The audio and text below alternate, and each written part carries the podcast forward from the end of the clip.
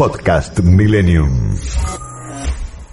Lo presentamos a Gustavo Gómez, él es titular de Aprevide y nos va a contar ¿eh? cómo, de qué se trata esto y cómo lo van a implementar. Hola Gustavo, aquí Gisela y Santiago, ¿cómo estás? ¿Cómo les va, chicos? Buenas tardes. Gracias, gracias por lo de chicos. Eh, nos encantó, Gustavo. Ya está, ¿Cómo? gracias por lo de chicos, nos encantó. ¿eh? Somos todos chicos. Sí, es verdad, es verdad. Bueno. Mira, voy a empezar así, Gustavo. Sí. ¿Entra la gente que está vacunada o entran todos? No, no, eh, la idea es eh, hacer los controles de vacunación. Eh, vamos a ver ahora que se confirmó esto, cómo lo instrumentamos. realmente es un esfuerzo logístico importante porque nosotros nos ocupamos de lo que tiene que ver con el control de la seguridad pública, digamos, mm. y lo, en mi caso lo que tiene que ver con la violencia, la comisión de delitos en el marco de un evento deportivo, pero bueno, en los últimos en este último año y medio también hemos ejercido tareas de, seguridad sanitaria, con lo cual esto se suma a, las tareas que, que tenemos que llevar adelante. Así que vamos a, estamos planificando justamente en este momento, estamos en, uno de los lugares más este, nutridos en materia de fútbol, que es el municipio de Avellaneda, reunidos con las jefaturas policiales para diagramar los operativos policiales del fin de semana. Gustavo, vamos a eh, recordarle a los oyentes que APREVIDE es la Agencia de Prevención de la Violencia en el Deporte. ¿eh?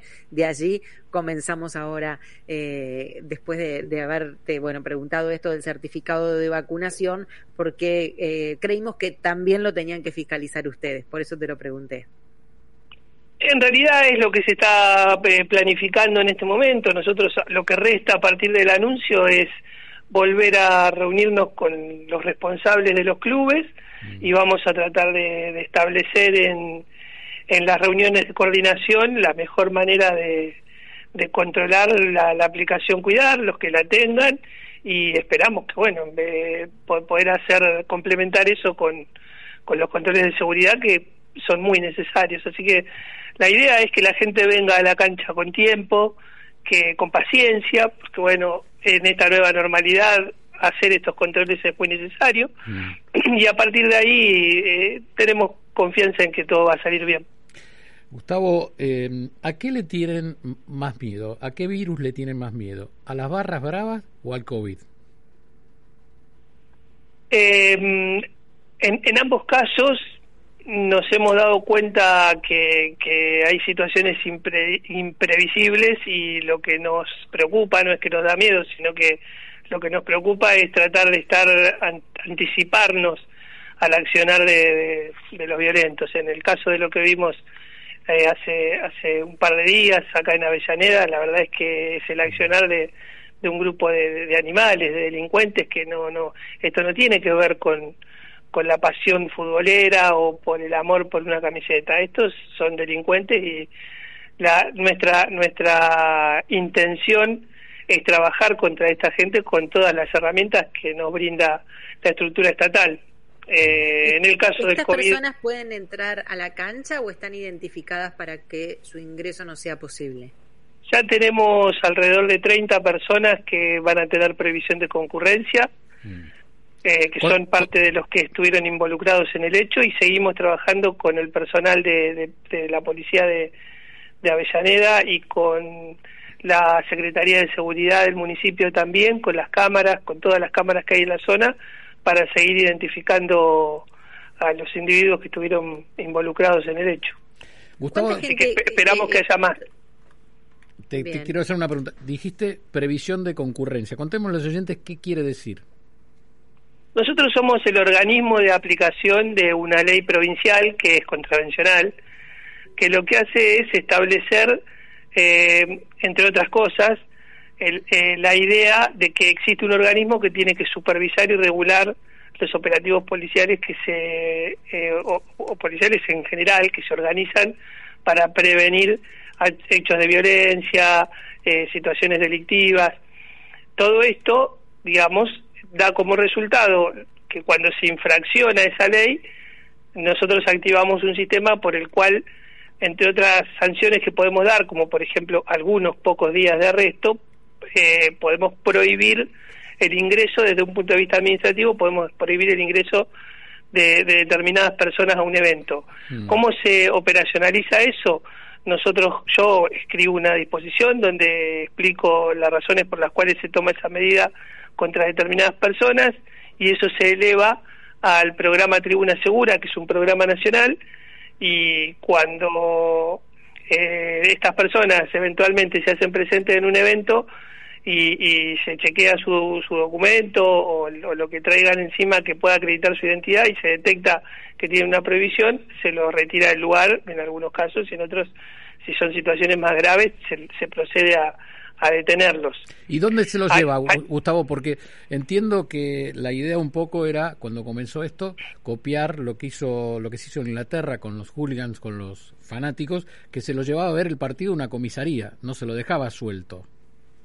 No, en realidad cuando se trata de, personas que tienen que ser aprendidas por delitos graves, por supuesto se procede a la detención, se da, se da eh, eh, parte a la justicia y se lo lleva a una dependencia policial en, en, en este caso, cuando se trata de gente que solo tiene impedimento de concurrencia, se lo retira de la zona eh, afectada por el, el operativo, se, se, constata que se retiren fehacientemente, porque en realidad lo que no se puede hacer es retirar al personal eh, que está afectado al operativo permanentemente hacia una comisaría y aparte, la verdad, con la cantidad de gente que tenemos nosotros con prohibición de concurrencia, tendríamos todas las comisarías atestadas de gente el día del partido. Entonces, primero se apela a que a que no van a venir sabiendo que no pueden entrar y cuando vienen se los retira y si no se retiran este como corresponde, bueno, hay medidas este penales para para proceder que, que, son entre otras cosas la resistencia a la autoridad. ¿Cuántas cuántas a ver si me das una idea y seguramente también a los oyentes les va a interesar cuando mm, cuando tenemos un partido de fútbol, por ejemplo en Avellaneda, vamos a poner Racing, ¿cuántas policías tienen que ir ahí y dejar su puesto para cuidarnos en otro lugar de la ciudad o de la provincia? No, todos los policías que están afectados, aún, no todos, pero la, el 90% son policías que adhieren a lo que se conoce como POLAR, que es el sistema de policía adicional. Ellos voluntariamente se anotan para el servicio policial y acuden, todos los que están en el servicio de cancha están de franco. Mm. Y algunos, eh, para reforzar, eh, que, son, que es personal de servicio ordinario, se suman también al operativo, pero son una pequeña minoría. Mm. Los que están de ordinarios, eh, digamos, tienen, cumplen tareas de seguridad pública rutinarias. ¿Y de cuánta gente estamos hablando más o menos para, digamos, cumplir funciones en una cancha? Y es una es un número que varía de acuerdo al, por supuesto al club, al, tamaño del estadio y a, la naturaleza de, digamos del riesgo que pueda entrañar ese partido cuando se trata de un clásico. Por ejemplo, en el Boca River. No, en un Boca River eh, y estamos hablando de alrededor de mil policías y la seguridad privada que que es un número sustancialmente alto también. Yo creo que alrededor de 500 este, efectivos de seguridad privada hay. No, no te sabría decir el número porque no es mi jurisdicción. Cava tiene un, un aprevido propio, pero eh, sí, más o menos ese es el número, 800, 900, 1000 policías en algunos casos. Está bien. En, tu caso, digamos, la jurisdicción sería un gimnasia de estudiantes en La Plata. Estudiantes, gimnasia, en La Plata, Racing Independiente en Avellaneda, Lanús Banfield, son los clásicos que tenemos nosotros. Bien, y, y, conviven, eh, digamos, conviven policías de Aprovide, Aprevide y policías privados. Claro, es el personal de seguridad privada que también es contratado por el club, así como el servicio policial que lo paga el club mediante este sistema que, que les expliqué recién. Sí. Lo que lo que hacemos nosotros, lo que estamos instrumentando es que hasta 48 horas antes del evento deportivo, el comisario de la jurisdicción, que es el responsable de la diagramación del operativo, junto con el jefe de estación, que es el jefe de policía de cada municipio, hacen una reunión de coordinación con los clubes y con todas las entidades que participan de la organización del evento. Por ejemplo, el tránsito de la municipalidad para lo que tiene que ver con los cortes, eh, los servicios de emergentología, eh, bomberos. Entonces ahí se establecen los lineamientos generales del operativo y la coordinación que tiene que haber.